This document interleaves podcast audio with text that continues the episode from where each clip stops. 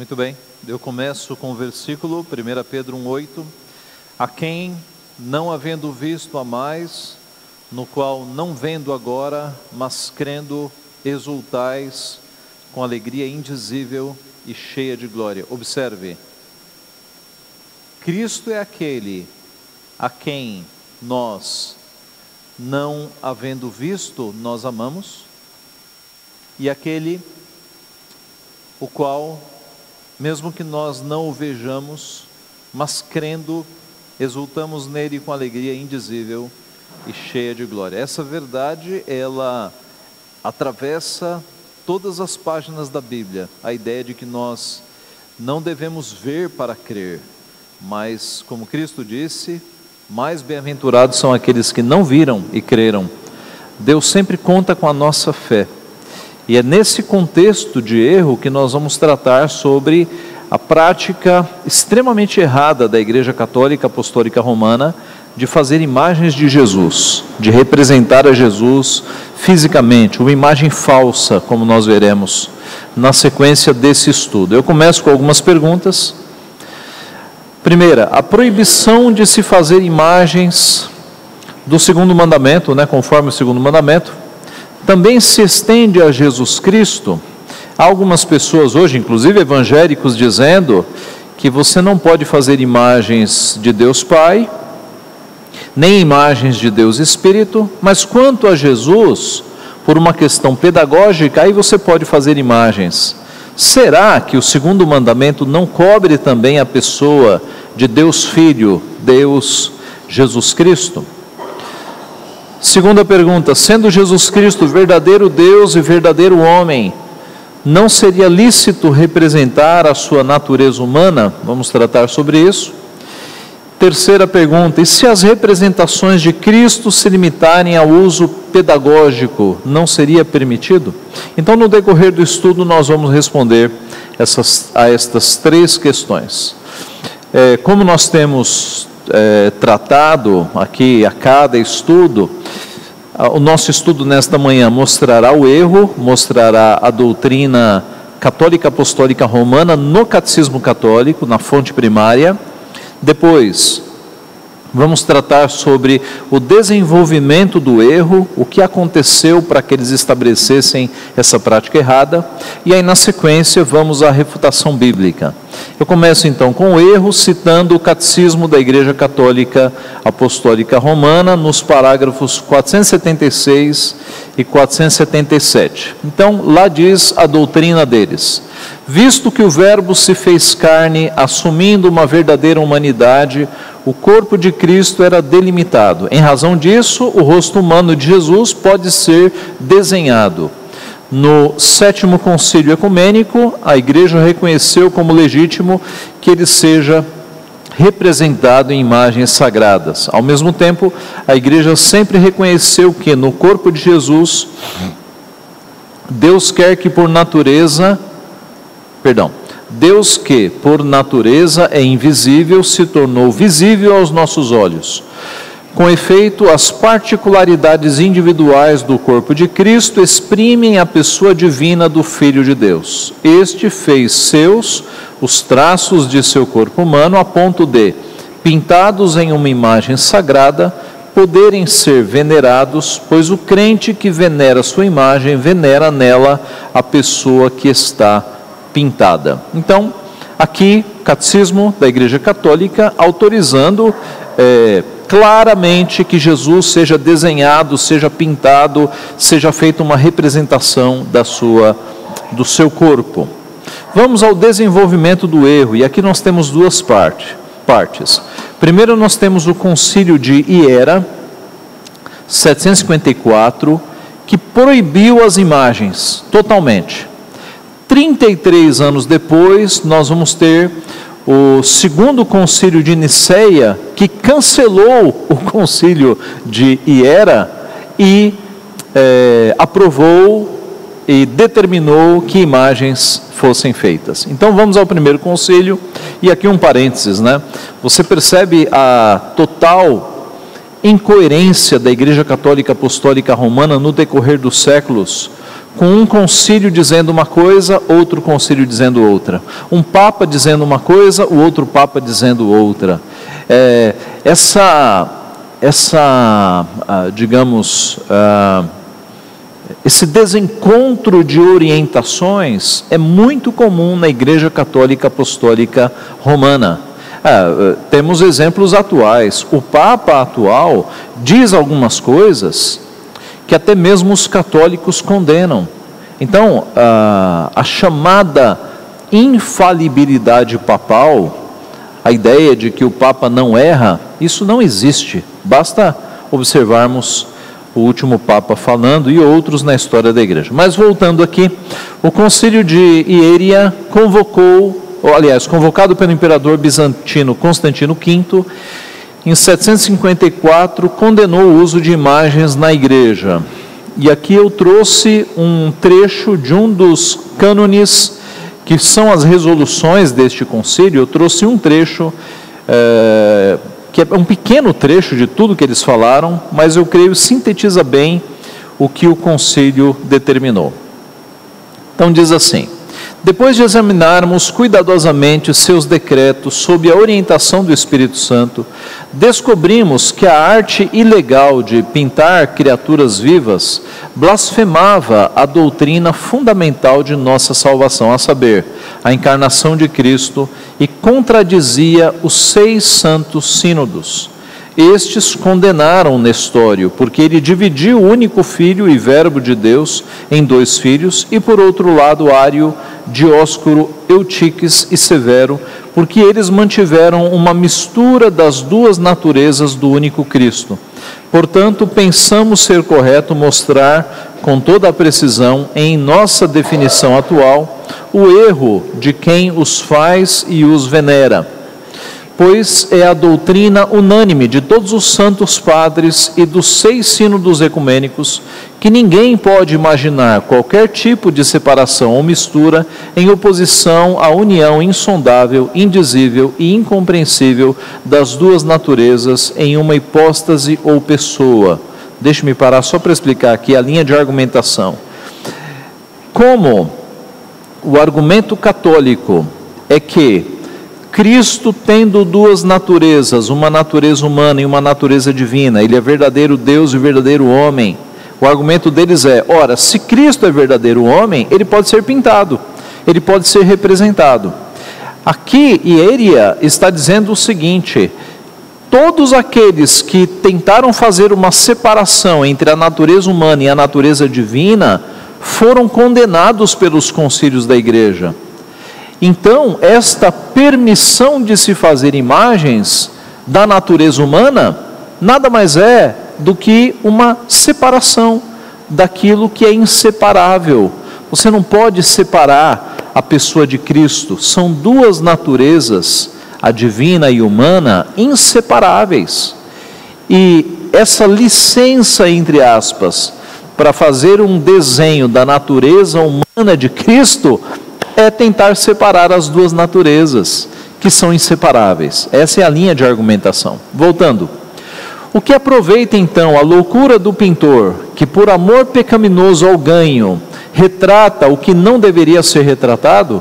Isto é, com suas mãos poluídas, ele tenta moldar o que deveria ser apenas acreditado no coração e confessado com o coração e boca? Ele faz uma imagem e a chama de Cristo. O nome Cristo significa Deus e homem. Consequentemente, é uma imagem de Deus e do homem, e consequentemente, ele tem em sua mente tola, em sua representação da carne criada, descreveu a divindade que não pode ser representada e assim misturou o que não deveria ser misturado. Assim, ele é culpado de uma dupla blasfêmia: uma em fazer uma imagem da divindade, e outra por misturar a divindade e a masculinidade ou a humanidade. Na mesma blasfêmia caem aqueles que veneram a imagem, e a mesma desgraça recai sobre ambos, porque eles erram como Ário, Dióscoro e Eutiques, e com a heresia dos acéfalos. Quando, no entanto, eles são acusados de tentar retratar a natureza divina de Cristo, que não deveria ser retratada, eles se refugiam na desculpa, dois pontos. Nós representamos apenas a carne de Cristo que vimos e manuseamos.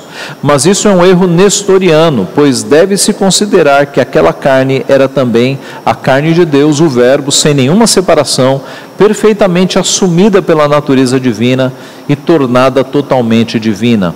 Como poderia agora ser separado e representado à parte? Assim é o desejo da alma humana de Cristo que medeia entre a divindade do Filho e o embotamento da carne. Assim como a carne humana é ao mesmo tempo carne de Deus, o Verbo, assim também a alma humana é alma de Deus, o Verbo, e ambos ao mesmo tempo, a alma sendo deificada tanto quanto o corpo e a divindade permaneceu indivisa, mesmo na separação da alma do corpo em sua paixão voluntária. Pois onde está a alma de Cristo, também está a sua divindade, e onde está o corpo de Cristo, aí também está a sua divindade. Se então, em sua paixão, a divindade permaneceu inseparável deles, como os tolos se aventuram a separar a carne da divindade, representá-la por si mesma como uma imagem de mero homem? Eles caem no abismo da impiedade, pois separam a carne da divindade, atribuem a ela uma subsistência própria, uma personalidade própria que eles representam, e assim introduzem uma quarta pessoa na Trindade. Além disso, eles representam como não sendo tornado divino aquilo que foi tornado divino ao ser assumido pela divindade. A única figura admissível da humanidade de Cristo, porém, é o pão e o vinho na Santa Ceia. Esta e nenhuma outra forma, este e nenhum outro tipo, ele escolheu para representar sua encarnação. É um texto denso, né, um texto bastante é, difícil, mas mostra este erro de, é, sob a desculpa de representar apenas a humanidade, acabar dividindo a pessoa de Cristo, que é formada por homem e Deus ao mesmo tempo. E ao final do texto, a informação de que as únicas imagens que Deus autorizou nós usássemos são pão e vinho e a água do batismo. São os sacramentos, são as únicas imagens autorizadas. Muito bem, 33 anos depois, em 787, reuniu-se o Concílio de Niceia II, que declarou nulo o Concílio de Eria e as suas decisões. Niceia II oficializou a veneração a imagens, como pode ser visto nos anátemas promulgados pelo Concílio. Sempre foi muito comum nos concílios estabelecer ah, as decisões deles, e no final das decisões fazer uma série de anátemas, de maldições. Tá? Então eles estabelecem o que eles creem ser a verdade, e aí ao final eles vêm. Então, maldito é aquele que fizer isso, maldito é aquele que fizer isso, são os anátemas. Os cânones são muito grandes, eu trouxe aqui apenas os anátemas, que resumem exatamente o erro do segundo concílio de Niceia. Então, anátemas são os caluniadores do, do cristianismo, isto é, os iconoclastas. Essa palavra iconoclasta é uma referência justamente ao pessoal de Eria, que estava contra as imagens. Anátemas são aqueles que aplicam passagens da Escritura escritas contra ídolos a imagens sagradas e veneráveis. Eles estão dizendo o seguinte: quando a Bíblia fala de idolatria, ela não está falando das nossas imagens de Cristo. Então, malditos são todos aqueles que pegam versículos contra ídolos e aplicam contra as imagens de Jesus Cristo ou as imagens dos santos. Anátemas ou malditos são aqueles que não saúdam imagens sagradas e veneráveis. Quem já foi católico sabe que ao passar por determinadas igrejas, cemitérios ou imagens, você tem que fazer a saudação da cruz, não é? Então, aqui está dizendo: malditos são aqueles que não fazem. São dez anátemas aqui. Quarto, anátemas são aqueles que afirmam que os cristãos consideram as imagens como deuses. Anátemas são aqueles que chamam imagens sagradas e veneráveis de ídolos. Anátema são aqueles que se comunicam conscientemente com aqueles que desonram e insultam imagens sagradas. Isto é, malditos são aqueles que conversam com os que são contra as imagens. Anátemas são aqueles que atribuem libertação da idolatria a qualquer outro que não seja Cristo nosso Deus. Anátemas são aqueles que rejeitam as doutrinas dos santos padres e as tradições da Igreja Católica, tomando o pretexto e a linguagem de Ário, Nestório, Eutiques e Dióscoro, uma clara referência ao texto lá do concílio de Hieria, afirmando que, além do que nos ensinam as Escrituras do Antigo e Novo Testamento, não somos obrigados a seguir nem a doutrina dos Santos Padres, nem os concílios ecumênicos, nem as tradições da Igreja Católica. Anátema são aqueles que ousam dizer que a Igreja Católica já admitiu ídolos, e anátema são aqueles que afirmam que a invenção de imagens é invenção de arte satânica e não a tradição dos nossos santos padres eu utilizei aqui um livro, é, um livro que trata especialmente do sétimo concílio geral, uma bela tradução, é um livro que está gratuito na internet. Então, observe que se você não concorda com imagens, você é maldito. Tá? É anátema, você é maldito. Essa essa linguagem amigável que às vezes a Igreja Católica Apostólica Romana diz, né? Dizendo para os irmãos voltarem para a Igreja Mãe, às vezes nos chamando de irmãos, inclusive. Isso é, é apenas um modo amigável, tá? O, o, o sistema verdadeiro é anátema. Quem saiu da Igreja Católica Apostólica Romana, de acordo com a doutrina, é maldito, não é irmão, é maldito, é anátema, tá? Vamos lá, vamos à argumentação bíblica. Por que é que nós não é, temos imagens nem do Pai, nem do Filho, nem do Espírito Santo? E aqui o meu estudo vai se dividir em quatro partes, em quatro análises. A primeira, a extensão da proibição bíblica. Nós lemos Êxodo 20, de 4 a 6. Não farás para ti imagem de escultura. Observe que o pecado começa na produção. Quando alguém faz um desenho de Jesus Cristo, já está pecando. Quando alguém faz uma imagenzinha lá de um santo para uso religioso, já está pecando. O fazer já é pecado. Ah, então é uma cadeia de pecados, começando por quem faz. Porque o mandamento diz: não farás para ti imagem de escultura, nem semelhança alguma do que é em cima nos céus, nem embaixo na terra, nem nas águas debaixo da terra. Não as adorarás. Observe, no Antigo Testamento existe escultura? Existe. A arca da aliança era, na tampa da arca da aliança, você tinha dois querubins. No tabernáculo você tinha figuras estampadas então, o problema não é fazer imagens, mas é fazer imagens associadas à adoração. Então, é, não tem nenhum problema eu fazer um desenho de um anjo ou uma escultura de um anjo. Agora, se eu fizer um desenho, uma escultura de anjo associado à adoração, esse é o problema. Quando Deus mandou fazerem os querubins na arca da aliança, nunca foi para adoração Nunca o povo de Deus adorou os anjos da arca da aliança. Isso nunca aconteceu. O problema então é fazer objetos, esculturas, desenhos que podem dar ensejo à adoração. Este é o problema. E aí segue o texto que nós já lemos. O não fazer está conectado ao não adorar.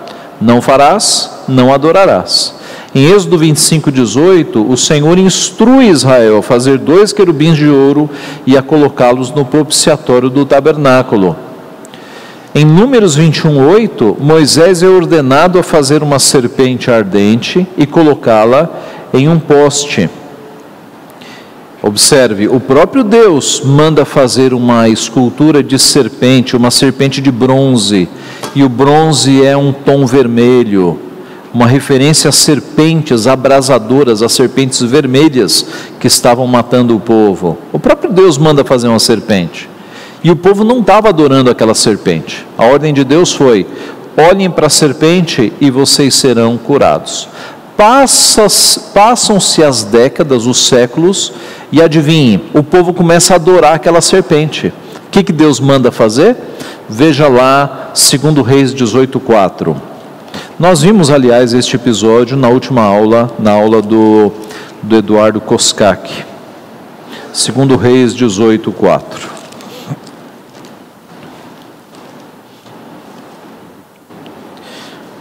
Aqui as reformas do rei Ezequias. Removeu os altos, quebrou as colunas e deitou abaixo o poste ídolo, e fez em pedaços a serpente de bronze que Moisés fizera, porque até aquele dia os filhos de Israel lhe queimavam incenso e lhe chamavam Neustã.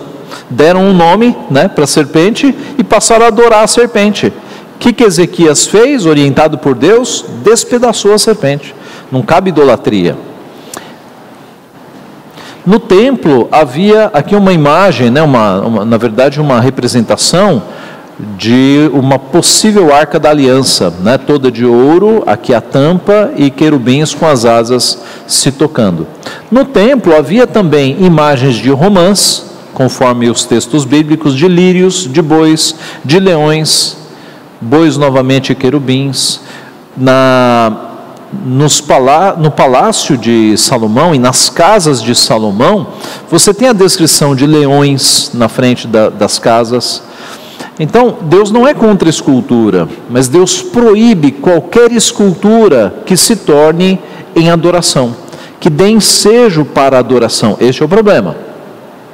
As obras de arte desconectadas de adoração são permitidas, tá? como nós vemos aqui nos textos. Agora o ponto é o seguinte: é possível fazer uma imagem de Jesus Cristo sem objetivo de adoração? É possível separar a imagem de Jesus Cristo da adoração? Um exemplo nosso. Se eu te mostrar uma foto da sua mãe, especialmente se a sua mãe já morreu,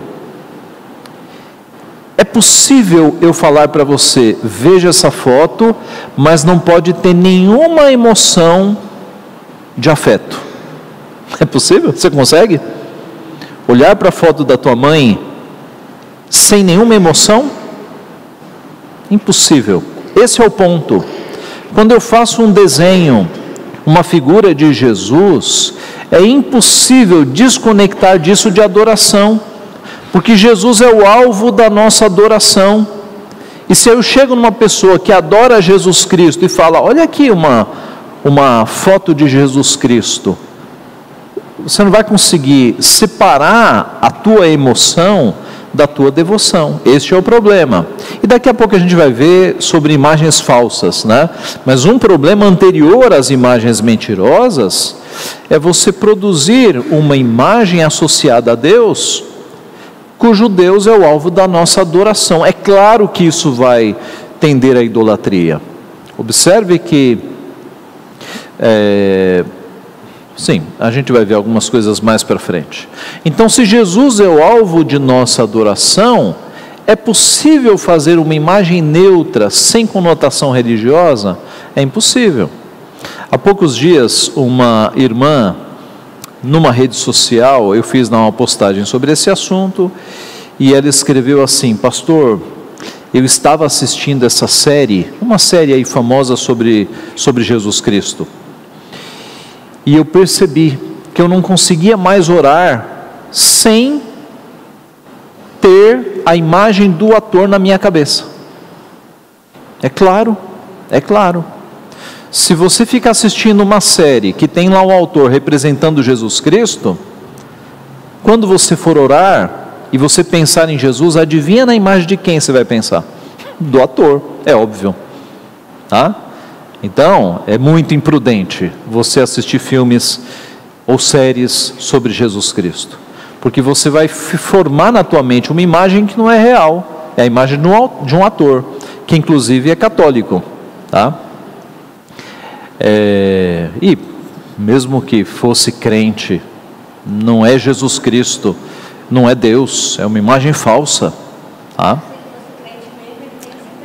É, se fosse crente, não aceitaria, exatamente. Aqui eu trago palavras de, do reverendo Lorraine Butner, num belíssimo livro publicado pela imprensa batista, batista regular, Catolicismo Romano. Ele diz assim: Conservada em segredo, como foi a sepultura de Moisés, e sem dúvida por motivos semelhantes, o aspecto físico do Deus homem precisou ser mantido além do alcance da idolatria. Os assim chamados quadros de Cristo não são subsídios para o culto, mas antes um impedimento, e para muitos representa uma tentação contra esta mesma idolatria contra a qual as Escrituras advertem com tanta clareza. Então, assim como nós não temos o corpo de Moisés, lembra-se que Deus deu um sumiço no corpo de Moisés? Nós não temos também qual era a imagem de Jesus Cristo. Mas, pastor, e o santo sudário? Já viram essa imagem do santo sudário? Falsa, meus irmãos, falsa. Você tem várias reportagens mostrando que aquilo foi uma fabricação da Igreja Católica, foi um embuste. Tá? É, eu ia dizer assim: faça a experiência, não faça. Mas se, se você colocasse um pano num cadáver e 100 anos depois fosse lá retirar esse pano, você acha que esse pano seria uma xerox do rosto? Você acha? Então, nem teria pano mais, exatamente, exatamente. Quem já participou de cerimônias de exumação que fala, né? Sabe disso. Então, aquilo é um embuste. Muita gente já escreveu, cientistas já analisaram.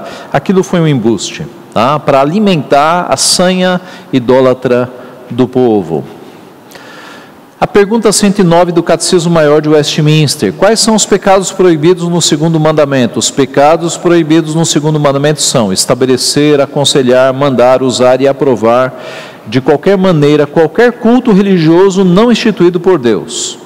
Fazer qualquer imagem de Deus, de todas ou de qualquer das três pessoas, quer interiormente no espírito, quer exteriormente em qualquer forma de imagem ou semelhança de alguma criatura toda adoração dela ou de Deus nela ou por meio dela, o fazer qualquer imagem de deuses imaginários e todo culto ou serviço a eles pertencentes, todas as invenções supersticiosas corrompendo o culto de Deus, acrescentando ou tirando dele, quer sejam inventadas e adotadas por nós, quer recebidas por tradição de outros, embora sob o título de antiguidade, de costume, de devoção, de boa intenção ou por qualquer outro pretexto a simonia, o sacrilégio, toda a negligência, desprezo, impedimento e oposição ao culto e ordenanças que Deus instituiu. Eu dei destaque aqui ao que a nossa doutrina fala, seguindo os dez mandamentos, da proibição de fazer qual, é, imagem de qualquer das três pessoas. Então veja, o meio evangélico é uma coisa muito grande, né? Muitas igrejas não têm doutrina e seguem aí qualquer vento de doutrina. Se você é da Igreja Presbiteriana do Brasil, você está impedido de fazer ou de ter imagens de Jesus Cristo. A nossa doutrina deixa muito claro de que a interpretação ali dos dez mandamentos é essa: não fazer imagem da divindade. Jesus Cristo é Deus, ele também entra nesta proibição. O que Deus exige no segundo mandamento, e aqui eu estou usando o catecismo de Heidelberg, que é um catecismo, é, não é da tradição presbiteriana, mas é da tradição das igrejas reformadas. O que Deus exige no segundo mandamento? Resposta: Não podemos de maneira alguma representar Deus por imagem ou figura, devemos adorá-lo somente da maneira que ele ordenou em Sua palavra. Não se pode fazer imagem alguma não se pode nem deve fazer nenhuma imagem de Deus. As criaturas podem ser representadas, mas Deus nos proíbe fazer e ter imagens delas para adorá-las ou para servir a Deus por meio delas. Mas não podem ser toleradas as imagens nas igrejas como livros para ignorantes, uma expressão bastante conhecida e usada no catolicismo. Imagens são os livros para os ignorantes. Resposta: não porque não devemos ser mais sábios do que Deus. Ele não quer ensinar o seu povo por meio de ídolos mudos, mudos, mas pela pregação viva de sua palavra. João Calvino, nas Institutas, na Carta ao Rei, no comecinho do, da obra.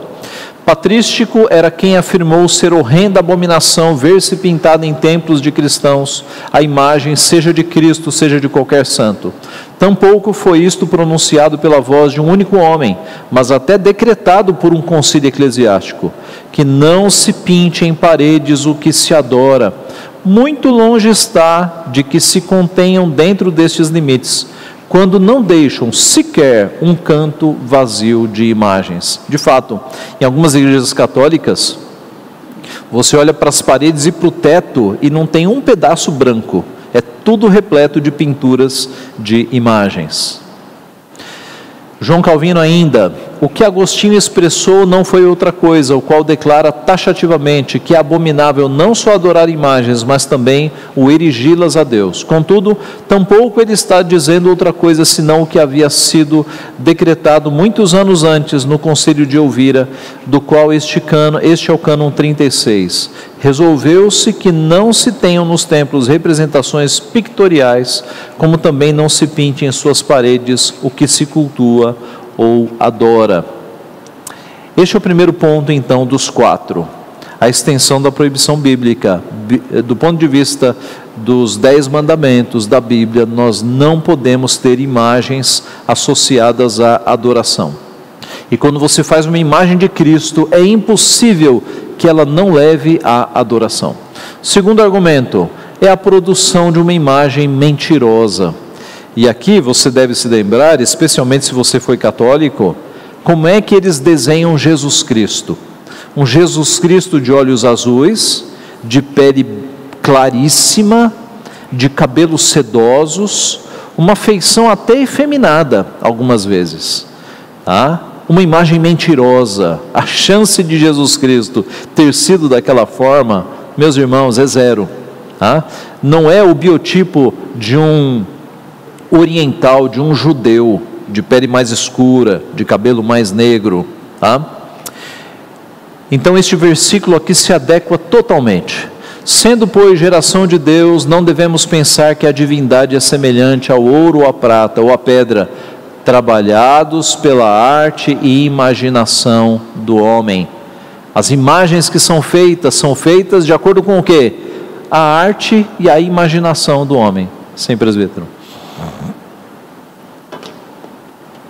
É para colaborar com o que o senhor falou, né, que a gente faz a imagem de acordo com, com o nosso gosto, com a nossa percepção. Uhum. Na Vila Olímpia tem uma igreja católica chinesa.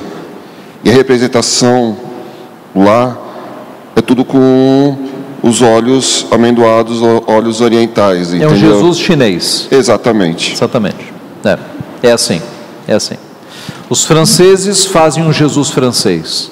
Os italianos fazem um Jesus italiano. O, eu já vi representações é, de um Jesus Cristo negro, feito por negros. Os chineses fazem um Jesus chinês. Cada um faz um Deus segundo a sua imagem e semelhança. Esse é o ponto. Por quê? Porque não estão seguindo a Deus, estão seguindo a arte e a imaginação do homem. Então, a arte e a imaginação humana têm criado imagens falsas de Jesus. Os povos pintam Jesus à sua imagem e semelhança. Italianos fazem Jesus italiano, franceses um francês e assim por diante. Muitas vezes ele é retratado por um jovem de pele macia, olhos claros, cabelos sedosos, feições afeminadas. E este tipo de ilustração constrói uma ideia errada sobre Jesus na mente das crianças e cria um Jesus falso na cabeça delas, tá? Por que, que aqui na nossa igreja, em igrejas mais sérias, o nosso material infantil não tem imagens de Jesus? E quando nós compramos e vem com imagens, nós colocamos adesivos para não entrar na cabeça das crianças nenhuma imagem de Jesus Cristo, para que elas não cresçam com imagens falsas na cabeça delas, porque todas essas imagens são falsas. Deus não nos legou uma imagem de Jesus Cristo, podia, já havia desenho desde o Antigo Testamento. Uh, um exemplo, é, e aqui um exemplo, né, é, mudando o que deve ser mudado, tá? Não vou falar de Cristo, vou falar de um homem pecador. Você tem personagens históricos que alunos fizeram desenhos. Por exemplo, João Calvino. Nós temos um desenho que um aluno fez do rosto de João Calvino quando ele estava dando aula. Nós temos esse desenho, chegou até nós. O que impediria alguém na época de Jesus Cristo ter feito um desenho dele? Já existia desenho? É claro que existia. Desde o Antigo Testamento você tem desenho. O que impediria isso? Por que, que isso não veio para nós? Porque imagem é contrário da fé, e Deus quer que nós vivamos por fé. E bem-aventurados são aqueles que não viram e creram. Deus não quer que a gente tenha coisas para ver. Tomé quis isso. Hã? E, e, e Cristo repreendeu Tomé por conta da sua falta de fé, por conta do seu desejo de ver para crer. João Calvino, o Senhor, entretanto, proíbe não apenas que lhe seja talhada a imagem por estatuário, mas ainda que lhe seja modelada a representação por qualquer sorte de artífice, porquanto é, com isso, afeiçoado em moldes inteiramente falsos e com grave insulto da sua majestade. Tá? É o que eu falei da série, existe uma série famosa sobre Jesus Cristo. E as pessoas estão criando na sua mente uma imagem de Jesus que é a imagem daquele ator, na verdade, tá? Uma imagem falsa. Sim. Daquele que escreveu, exatamente, exatamente. Especificamente essa série, eu não recomendo que ninguém assista. O nome dela é The Chosen, tá? Em, em, é, em português é chamada assim também? Ou traduziram? É assim também, né? Por quê?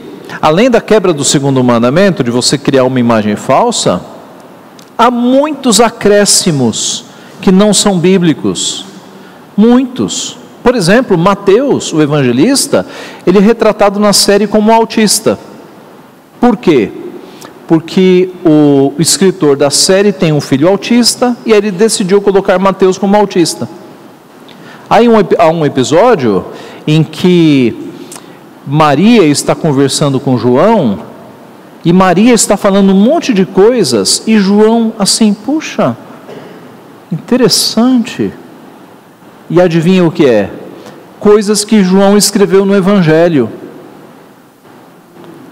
Então, o que eles estão ensinando lá? Que o que João escreveu no Evangelho, ele aprendeu com Maria.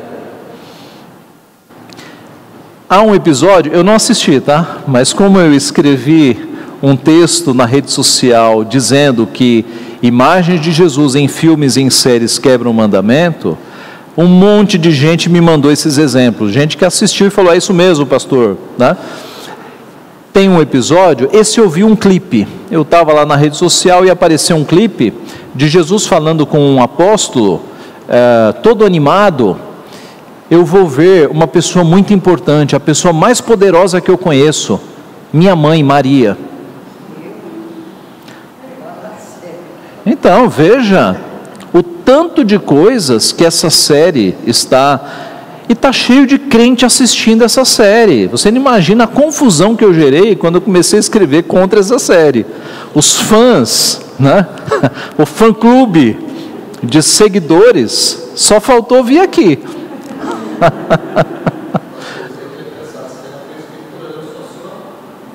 Foi? Piloreno Suassuna, não foi? Deve ter sido, né? Deve ter sido. Mas observe, irmãos, a Bíblia não foi feita para virar filme, tá? A linguagem é diferente. A linguagem de um livro é, é, é uma linguagem, a linguagem de filme é outra.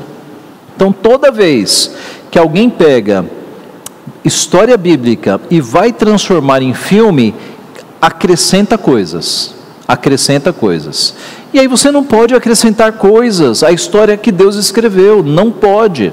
Não pode acrescentar uma letra. Este é o problema.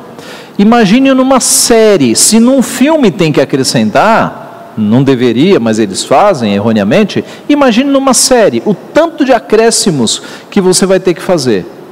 Então, meus irmãos, não é para crente assistir esse tipo de série de jeito nenhum. Vai criar uma confusão na tua cabeça. Sim, alguém pediu a palavra? Sim, Silvana. O microfone está chegando.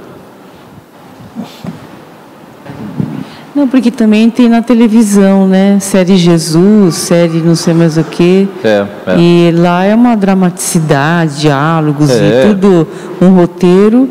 E eu conheço muita gente que, que não é, perde. É. Não deve, não deve, confunde a cabeça. Novelas que são feitas com temas bíblicos, não assista esse negócio, porque vai causar confusão na tua cabeça. Há uma série de acréscimos ali que não estão na Bíblia. E aí, daqui a pouco você está citando cenas da novela como se estivesse na Bíblia. E não está. Tem histórias engraçadas né, de pastores que me contaram, de membros assistindo novela de uma determinada emissora, dizendo: Pastor, aconteceu, eu vi na novela. Muito cuidado, sim.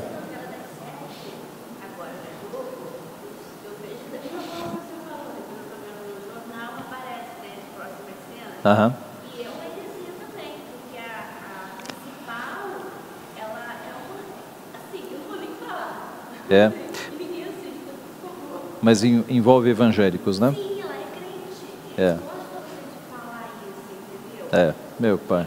Mas ela é uma cantora popular, né? É. É, a gente tem que se afastar dessas coisas mesmo. Aqui o pastor R6 Pro, falecido há poucos anos atrás, escreveu assim: a cabeça de Cristo, feita por Salman, apesar de toda a sua beleza, tem comunicado a várias gerações de pessoas um Jesus efeminado, que parece menos do que vigoroso. Eu preferiria não comunicar nada artisticamente sobre a aparência de Jesus do que colocar imagens erradas nas mentes das pessoas. Packer, o cerne da objeção às figuras e imagens está no fato de ocultar inevitável e quase totalmente a verdade sobre a natureza pessoal e o caráter do ser divino representado.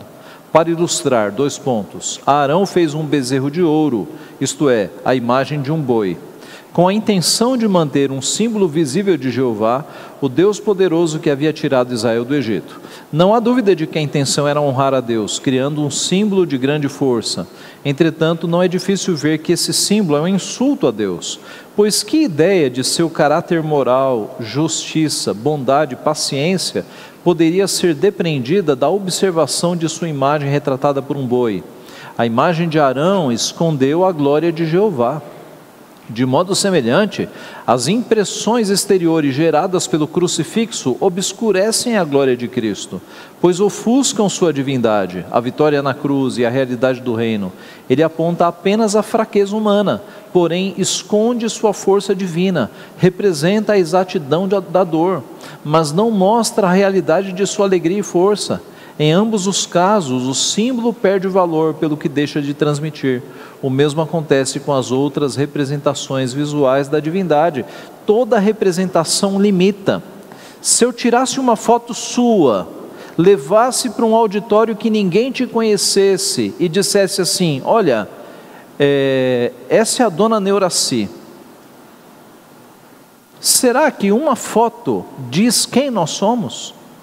A imagem, sim, mas em termos de características, de virtudes, de história de vida, não diz nada.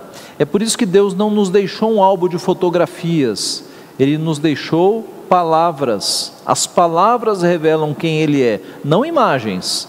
Imagens são muito pobres, irmãos. É um, é um, é um digamos, é um, é um recorte de uma cena de um segundo da vida da pessoa que não conta nada. Lorane Biltner novamente, em nenhum lugar da Bíblia, nem no Novo nem no Velho Testamento, há alguma descrição do aspecto físico de Cristo. Nenhum quadro dele foi pintado durante o seu ministério terreno. A igreja não tinha quadros dele durante os quatro primeiros séculos. Os pretensos quadros de Cristo, como os de Maria e dos santos, são mero produto da imaginação do artista. Por isso é que são tantos e tão diferentes. É simplesmente uma mentira dizer que qualquer um deles é um quadro genuíno de Cristo. Tudo o que sabemos sobre o seu aspecto físico é que ele era de nacionalidade judaica, mas com muita frequência ele tem sido representado com traços arianos e até mesmo com cabelo dourado. Certamente Cristo deve repudiar todos esses quadros forjados de sua pessoa. Ele foi a verdade e nós podemos ter certeza de que ele não aprovaria qualquer forma de falsos ensinamentos. É impossível que alguém faça quadro, é, é, perdão, é impossível que algum quadro faça justiça à sua personalidade, pois ele não, não foi só humano, mas também divino. A divindade não pode ser descrita pela arte e imaginação do homem. Portanto, todos os quadros são igualmente enganadores e ruins. E veja essa informação: nos primeiros séculos da igreja não havia imagens de Jesus, não havia quadros de Jesus. Por quê? Porque os, os primeiros crentes lá atrás sabiam que isso não deveria ser feito, era quebra do mandamento. Terceira parte do nosso estudo: Deus nos deu uma revelação verbal, não uma revelação pictória ou por figuras, por imagens. Eu cito aqui Deuteronômio 4, 15 e 16: Guardai, pois, cuidadosamente a vossa alma, pois aparência nenhuma vistes no dia em que o Senhor vosso Deus vos falou em Horebe, no meio do fogo, para que não vos corrompais e vos façais alguma imagem esculpida na forma de ídolo, semelhança de homem ou de mulher. Deus nos deixou palavras, não imagens, e aqui alguns textos. Esse texto nós já vimos, em quem, não havendo visto a mais, no qual não vendo agora, mas crendo, exultais com alegria indizível e cheia de glória. É, Jesus dizendo, registrado em João 20, 29, disse-lhe Jesus: Porque me viste e creste, bem-aventurados os que não viram e creram. E a definição que nós temos de fé, Hebreus 11, 1. Ora, a fé é a certeza de coisas que se esperam a convicção de fatos que se não veem. Se nós estamos vendo, não é fé. Para ser fé, tem que ser invisível. E foi assim que Deus estabeleceu a sua relação com o seu povo, por fé. William Abrakel, que é um pastor aí do século século 18, 19, uh, 17, 17, obrigado, obrigado. Ao contrário, declaramos que fazer imagens da Trindade é expressamente proibido. Não conhecemos a natureza espiritual dos anjos, nem a verdadeira aparência física de Cristo e dos apóstolos.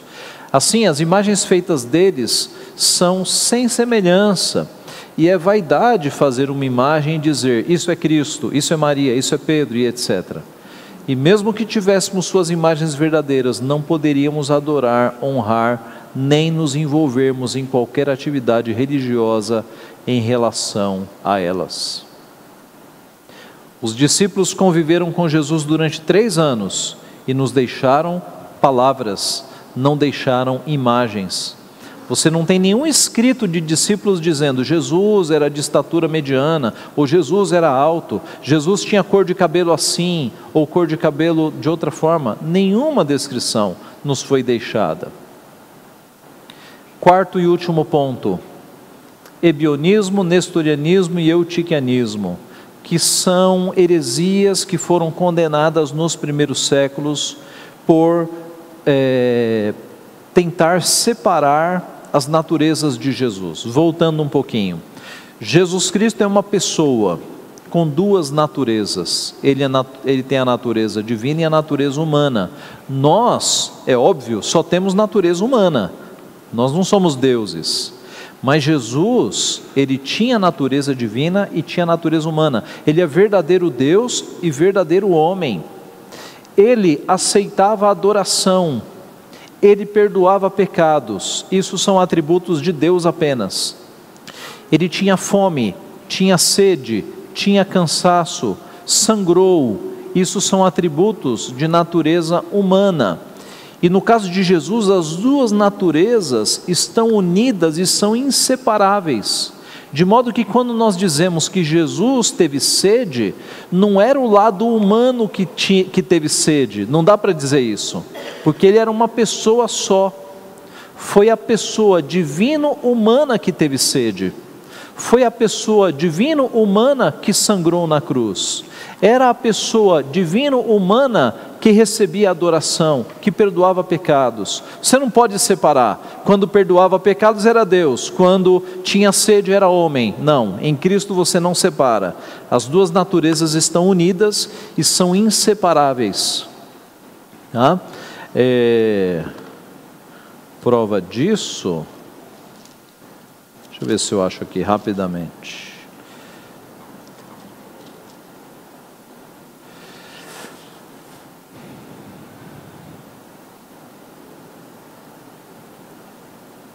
Sim. Veja Atos 20 e 28. Atos 20 e 28.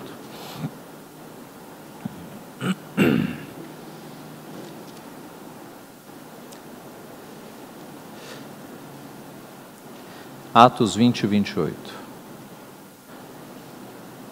Atendei por vós e por todo o rebanho, sobre o qual o Espírito Santo vos constituiu bispos, para pastoreardes a igreja de Deus, a qual ele comprou com seu próprio sangue. Pergunta: Deus sangra? Deus tem sangue? Deus não é espírito? Deus comprou com seu próprio sangue. Deus homem. Cristo sangra. Cristo é Deus. Cristo é homem. Então, Cristo, Deus homem, sangrou. Percebem esse texto? É, não é atributo de Deus sangrar, porque a princípio Deus é espírito, mas o texto está falando de Cristo, e Cristo é Deus, Deus sangra, Cristo, Deus homem sangra. Percebe? Como a coisa está unida e é inseparável. É inseparável. Esse é o caso. Então vamos lá. Os que fazem imagens de Jesus nos acusam. Os que fazem imagens de Jesus acusam os que não fazem de docetismo, tá? Então isso é bastante frequente nos nossos dias. Quando nós alertamos o povo de Deus dizendo: "Ei, não façam imagem de Jesus, não assistam séries de Jesus, isso é quebra do mandamento", crentes dizem que nós estamos sendo docéticos. O que é docético? O docetismo foi uma heresia do segundo século que negava a humanidade de Jesus. Afirmava que Jesus tinha aparência de homem, daí a palavra dokel é grego de parecer. Então, docetismo era heresia de alguns que diziam que Cristo tinha a aparência de, de Deus, a aparência de homem, mas não era homem. Ele só se parecia com homem, mas se você chegasse e passasse a mão assim nele, era só espírito, não era carne. Ele só tinha uma aparência de homem. Esses foram os docéticos, eles criam assim, tá? Influenciados pelo gnosticismo, que condenava a carne. Então eles diziam, eles diziam, não, Cristo não veio como carne, ele parecia carne, mas ele era um espírito. Ah, a heresia foi condenada em 451 no concílio de Calcedônia. Então, nós somos acusados de docetismo, por não representarmos a imagem de Jesus, a humanidade de Jesus. Não, pois é, pois é. Veja que tolice nos acusar de docetismo, como se nós não crêssemos que Jesus veio em corpo, em sangue. Né? É, é tolice total. Sim, é, o que, que eles. Assim, é, é, essa é uma teoria tão, tão fácil de ser rebatida, né? esse é um argumento. Como é que Cristo sangrou na cruz se ele só tinha a aparência de homem? Por isso que foi condenado como heresia, né? Porque quando essa heresia foi exposta aos textos bíblicos, ela caiu imediatamente. De fato, tratar Jesus como um espírito ou um ser invisível é docetismo mesmo, o que não fazemos. Não negamos que Jesus veio em carne. A questão é que, ao fugirem de um equivocado docetismo, os que fazem imagens caem num ebionismo, Jesus como mero homem. O ebionismo foi condenado também, e era uma heresia que dizia que Jesus era apenas um homem que no batismo recebeu poderes de Deus para é, ter atos divinos e na cruz perdeu esses poderes. Jesus era apenas um receptáculo do poder divino, ele era um homem apenas. Então, quem diz assim, não, a gente pode desenhar Jesus porque ele é homem, ele é só um homem, está caindo no ebionismo. ou no nestorianismo, Jesus como duas pessoas. Note, Jesus é uma pessoa com duas naturezas. O nestorianismo ensinou que na verdade eram duas pessoas. Jesus tinha uma dupla personalidade. Ele era Deus, pessoa e homem, pessoa. E aí, o que isso tem a ver com o nosso tema? Quando eu faço imagens ou desenhos de Jesus dizendo, não, Jesus é uma pessoa humana, ele pode ser desenhado, eu estou caindo no nestorianismo, que tem uma dupla personalidade de Jesus. Ou eutiquianismo, Jesus com uma só natureza deificada. Não, não. Jesus não tem uma natureza divina e uma humana. Ele tem uma humana que tem aspectos divinos. Então, é, quando eu faço imagens de Jesus, eu estou dizendo não, é uma natureza humana. Tem os poderes divinos, mas eu posso representar a natureza humana. Jesus de fato foi homem, mas não estamos autorizados a dar imagem a ele. Hollywood, até os anos 80, e algumas editoras cristãs conseguiram contar histórias de Jesus sem mostrá-lo. Ele está lá, de carne e osso, mas não aparece a sua imagem. Ninguém sabe qual é o seu rosto, a sua altura, a cor da sua pele. Os filmes O Manto Sagrado, de 1953, Ben-Hur, o antigo, né, de 1959, e O Quarto Sábio, de 1985, são exemplos disso. Eu pus aqui as capas, O Manto Sagrado, Ben-Hur, antigo, e O Quarto Sábio. Até os anos 80, Hollywood tinha temor em dar um rosto para Jesus Cristo. Tá? Se você já assistiu um desses filmes, você não vê o rosto de Cristo. Tá? O, o que, qual, é, qual é o artifício? A câmera mostra o rosto do ator, o rosto quase se ilumina de, de admiração e aí você entende que ele está diante de Jesus, mas a câmera não mostra ah, o ator que estaria representando Jesus. De costas, né? É. É, é. Então havia. Oi? Não mostrava, né? É, a Beth está chamando a atenção aqui que até desenhos antigos, bíblicos, temiam né, mostrar Jesus, nunca mostravam.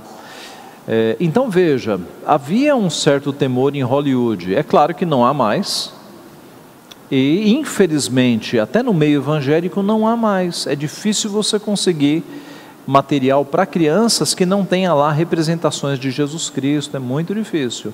Então nós perdemos isso. Né?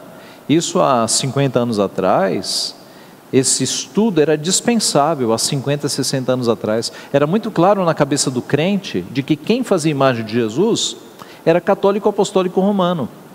Hoje isso invadiu as igrejas evangélicas e a gente está tendo que ensinar isso, porque esse temor para com imagens se perdeu, até no meio evangélico. Então a gente tem que retomar esse assunto.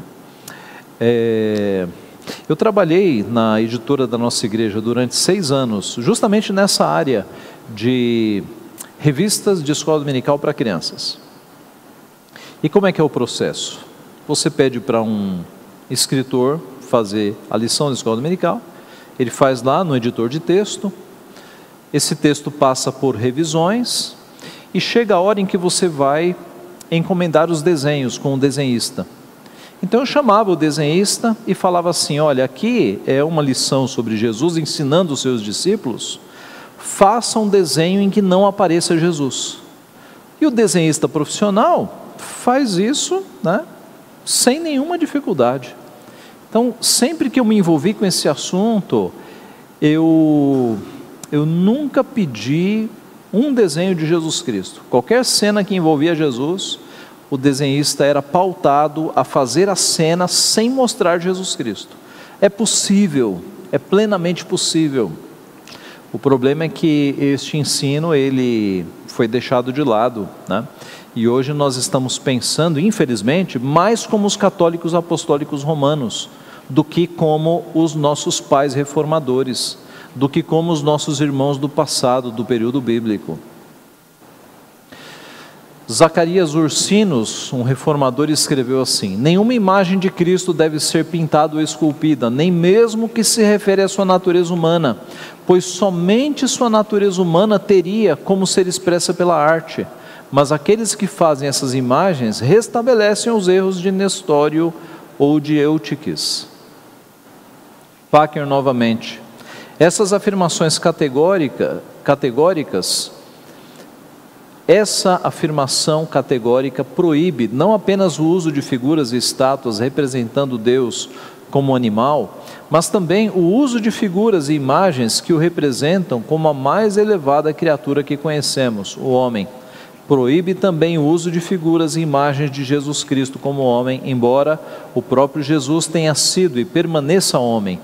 Toda figura ou imagem é necessariamente produzida à semelhança do homem ideal, como imaginamos, e, portanto, está sob a proibição imposta pelo mandamento. Thomas Watson, um puritano. Uma vez que não é legal fazer uma imagem de Deus o Pai, podemos então fazer uma imagem de Cristo, visto que ele tomou sobre si a natureza do homem? Não. Epifânios, vendo uma imagem de Cristo na igreja, quebrou-a em pedaços. É a divindade de Cristo unida à sua humanidade que faz com que ele seja o Cristo. Portanto, retratar a sua humanidade quando não conseguimos retratar a sua divindade é pecado, pois o reduzimos a meio Cristo, separamos o que Deus uniu, deixamos de fora a principal coisa que o faz ser Cristo. É impossível representar a Cristo, porque Ele é Deus homem. É impossível. Conclusão: o segundo mandamento proíbe a representação de Jesus Cristo, pois é impossível separar a sua representação do ato de adorar. Ah, pastor, é só uma imagem de Cristo para fins pedagógicos, é só para ensinar as crianças. Opa, não pode. Cristo é o alvo da nossa adoração.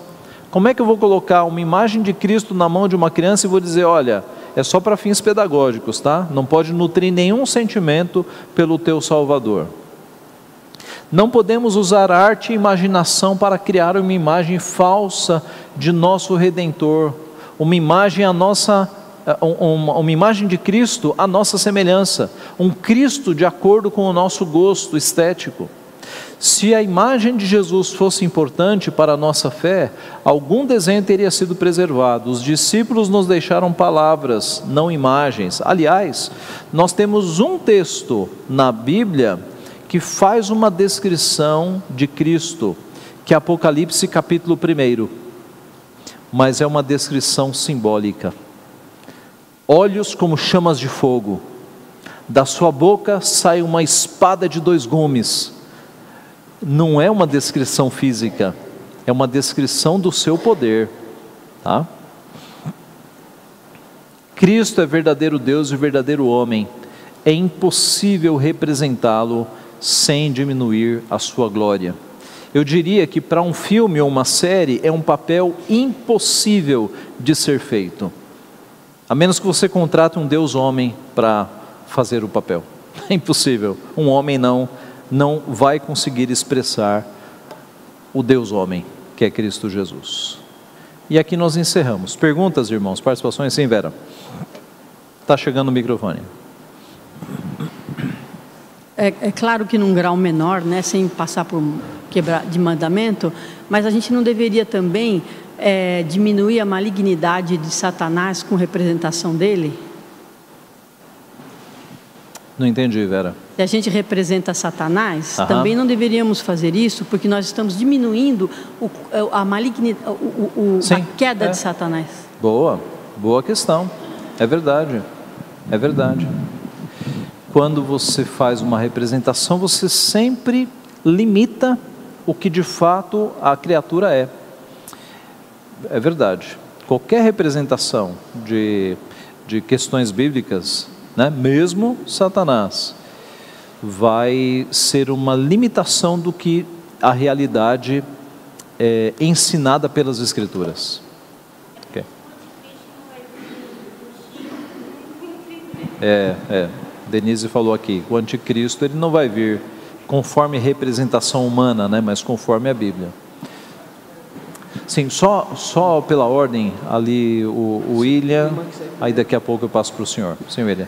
Uma curiosidade interessante, eu, eu acredito que o meio evangélico, assim, está engolindo essas coisas por meio de filmes, né, o que é uma coisa muito diabólica, por desconhecer essa parte da questão do nestorianismo, né? até porque teve uma perversão por parte da Igreja de Roma acerca do título Maria Mãe de Deus, né? Uhum, uhum. que não é porque Maria foi geradora da divindade, mas porque ela portou em seu ventre Jesus Deus e homem, né? É. Então nesse sentido que Maria é mãe de Deus, não porque é geradora, mas foi portadora. Sim, sim. a segundo, frase, a frase é, Maria mãe de é. Deus é, não foi não foi feita para divinizar Maria. Maria, né? Isso nunca passou na cabeça dos redatores. Uhum. O que eles estavam defendendo ali é que o que estava no ventre de Maria era verdadeiro Deus. Então ela era de fato portadora do verdadeiro Deus. Essa é a ideia. Virou pretexto para idolatria. Né? E aí depois foi distorcido, é. né? Olha lá, se Maria é mãe de Deus, ela é maior do que Deus. Distorceram tudo. É. Nunca passou na cabeça é. dos escritores desta frase uma divinização de Maria, nunca. E a Igreja Católica Romana, ela contraria a própria Igreja Católica dos primeiros séculos, porque Santo Agostinho, como Calvino, como era contra as imagens, no livro da fé e do símbolo, né? Uhum. E uma curiosidade do segundo Concílio de Nicéia, que ele não foi legítimo, é que a imperatriz que convocou ele, ela só sele... está na enciclopédia britânica, ela só selecionou bispos, né, que eram a favor das imagens. E posteriormente ela chegou a furar os olhos do próprio filho. Daí eu brinco, quer dizer, as imagens não trouxeram muita piedade para essa mulher, não. Olha só, interessante. Sim, aqui o, ali, ali, o nosso irmão. Okay. A, a questão é que o, por exemplo, Jesus ele era igual aos discípulos. Tanto que Judas teve que beijar. Para identificá-lo. Ou seja, não dava para distinguir Jesus no meio da, entre os discípulos. É, é, em várias ocasiões ele, ele, se afastou dos judeus uhum. e se misturou no meio, da, no meio, da população e eles não conseguiram achar Jesus. É verdade. Também. Ou seja, é verdade. Era, a, a, Jesus era comum é. Se fosse um loiro de olhos azuis, né? Exatamente. É aquele de olhos azuis, é aquele de roupa branca, é aquele que estava aqui. Exatamente, seja, é. exatamente, exatamente. Isso mesmo. Aqui é a dona Neuracinha. E não é uma pergunta, é uma curiosidade. Por que que os católicos, quando fazem aquela imagem de Cristo, que eu vejo muito em lugares que eu vou, com um coração assim, com uma... por que aquilo?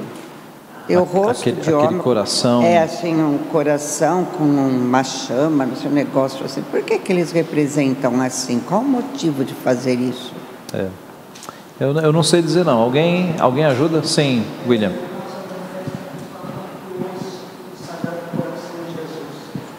E aliás, é, essa imagem de Jesus é, é, é, é, por causa de uma festa instituída chamada Sagrado Coração de Jesus, né?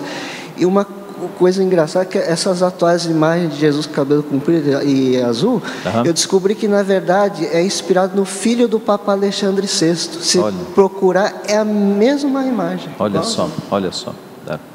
Então, de fato, tem isso na Igreja Católica, né? O Sagrado Coração de Jesus. Acho que é uma ênfase nisso e aí transparece em desenho também.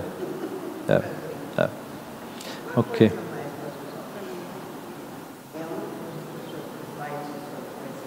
Aham. Aham. E se não me engano, também parece que é meio proibido, não sei, pela, pelo texto que o senhor pôs ali. Uhum. Uma cruz pode ser julgada como uma, um ídolo? Ah, pode, pode sim.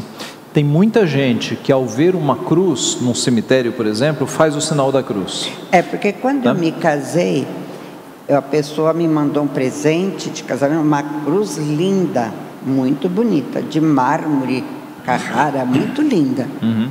Quebrei inteira e pus no lixo. E perguntou, por que você fez isso? Eu falei, porque eu conheço a minha família. Eu sei que o primeiro que entrar, se eu pendurar ela em algum lugar, uhum. eles vão se benzer. Uhum. Então eu catei aquela muito bonita, a pessoa que deu teve bom gosto, só que ele não leu o convite, né? Porque o convite estava uhum. escrito igreja presbiteriana. Então, uhum. a pessoa não leu o convite. Eu tive uma dificuldade tremenda para quebrar a cruz, mas eu fiz questão de quebrar, porque é. eu não tive coragem Ia de causar uma confusão, né? Para é. não criar idolatria nos meus irmãos, que eles vinham muito lá. É. é. no catolicismo é muito forte mesmo, né? O sinal da cruz que é feito, é, imagens de cruz. Uh, veja, do ponto de vista bíblico, meus irmãos, as únicas imagens autorizadas são pão, vinho e água. Né? E não são imagens no sentido católico, são as, as únicas representações externas que nós podemos ter num culto: o pão e o vinho e a água. Outras representações não nos são autorizadas. A cruz acabou sendo um símbolo da cristandade, porque Cristo morreu numa cruz. Mas se você pensar bem, muita gente morria numa cruz. Tá? Então, eu, eu, eu penso que é mais seguro nós ficarmos com aquilo que está autorizado: pão, vinho e, e água, os sacramentos. Os sacramentos. Senhor René. Eu acho que o senhor já respondeu a pergunta. É, tem muitas igrejas evangélicas que têm a cruz. Muitas, no, é, é. Né? Isso não. É, não há uma discussão problema. no meio evangélico, né? Eu acho que os únicos símbolos autorizados são os sacramentos. Ok, Amanda. Seguindo essa ideia é, acerca da representação, quando a gente fala do Pentecostes também, ao fazer uma representação do Espírito Santo como fogo, como vento, e também do batismo de Jesus, o Espírito Santo como pomba, então também seria errado. Sim, são representações, né? São representações. A, a Igreja Presbiteriana do Brasil, há poucos anos atrás, tinha no seu símbolo uma pomba, né? E, e, o Supremo Conselho acertadamente retirou esse símbolo porque acaba sendo uma representação do Espírito Santo, de uma das pessoas da Trindade. Então, não, não devemos usar representações das pessoas da Trindade. Tá? Muito bem. Sim, João. Está chegando aí o microfone.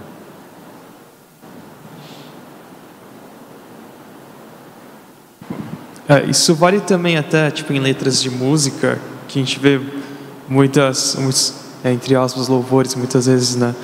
É, falando sobre o Espírito Santo, tipo que desce como fogo ou coisa assim. Ah, sim, sim. são... É, é, veja, música é, é letra, né? São palavras. Então você já não tem mais o, o problema da imagem. Agora Há muita música evangélica que é feita com letra equivocada. Então, por exemplo, você acabou de citar uma, né? É, espírito, Espírito que desce como fogo, vem como em Pente Pentecostes e enche-nos de novo. Está errado, porque a descida do Espírito Santo ela aconteceu uma vez e ela vale todos os eleitos, para toda a história. Mas é recorrente essa prática de cantar para que o Espírito desça, para que o Espírito venha de novo. Aí é um equívoco na letra, né? Ficar chamando pelo Espírito Santo. Ora, quem é crente já tem o Espírito Santo no coração, não tem que ficar pedindo o Espírito Santo. Você está pedindo algo que você já tem. Então, esse é o equívoco mesmo. Tá? Ok, vamos encerrar então a oração. Pai Santo, te agradecemos por tua palavra, que é uma âncora no meio de mares com tantas informações falsas.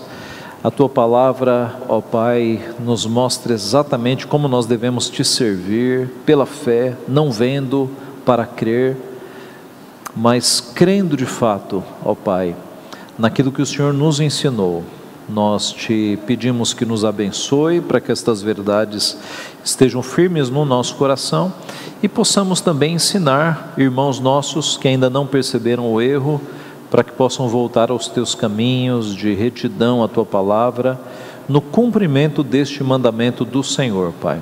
Abençoa os teus eleitos que estão espalhados em muitos lugares, até em lugares idólatras. Sabemos que eles serão alcançados pelo Senhor no tempo do Senhor e pedimos que a tua mão, com força, os tire, ó Pai, do erro, para que eles possam te servir ao Senhor com fidelidade. Abençoa-nos para que nós sejamos fiéis ao Senhor em tudo aquilo que nós temos aprender, estamos aprendendo, para que nós, ó Pai, de fato reflitamos a Cristo por meio da nossa vida, dos nossos atos. Fica, portanto, conosco no decorrer deste dia, continua a nos alimentar é o que nós pedimos e agradecemos em nome de Jesus. Amém.